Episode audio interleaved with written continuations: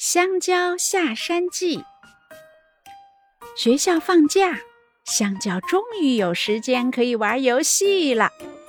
他每天都坐在电脑前，不停地玩着，越玩越没有精神，连脖子都僵硬，背都驼了。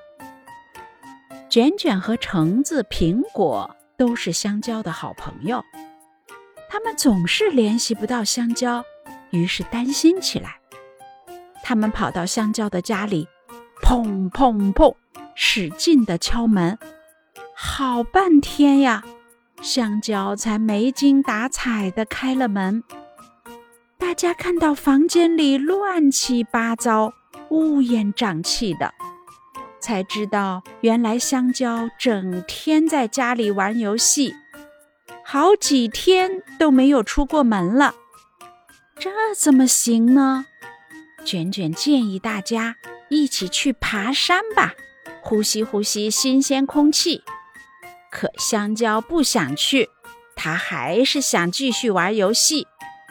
于是，几个小伙伴强拉硬拽的把香蕉带出了家门。今天的天气可真好啊！蓝蓝的天空飘着几朵白云，阳光很温和，洒在身上暖暖的。香蕉呼吸着山间清新的空气，感觉确实比待在家里舒服多了。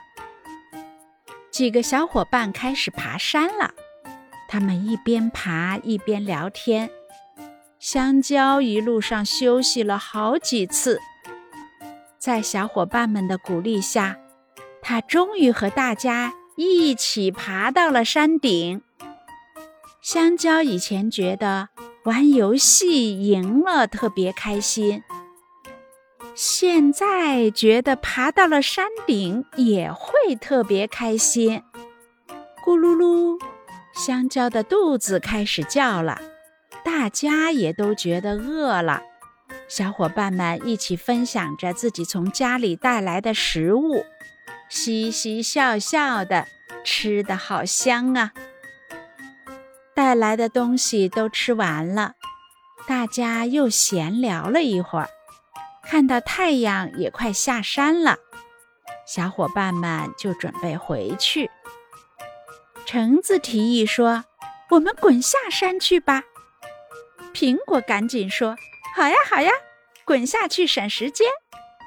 咕噜噜，橙子和苹果滚下山去，一会儿就不见了踪影。香蕉也来劲了，有样学样的往下滚。可是香蕉的身体是长长弯弯的，刚一滚就摔了一跤，头都磕疼了。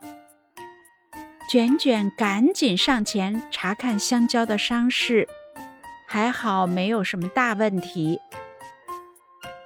我想到一个办法，可以快速下山。卷卷兴奋地说。香蕉眼睛一亮：“什么办法？你把你的皮衣脱掉吧。”嗯。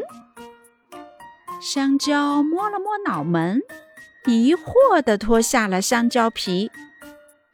卷卷找来了两根树枝，让香蕉坐在香蕉皮上，自己也坐了上去。这下香蕉明白了，我来。他接过卷卷递给他的树枝，像滑雪一样滑着香蕉皮，和卷卷一起下了山。卷卷的办法真是太好用了。没过一会儿。卷卷和香蕉就跟苹果、橙子他们会合了，大家一起鼓掌庆贺。伙伴们要各自回家了，我们下周还去爬山吧。香蕉恋恋不舍地对大家说：“好啊，好啊！”大家齐声地回答香蕉，然后一起大笑起来。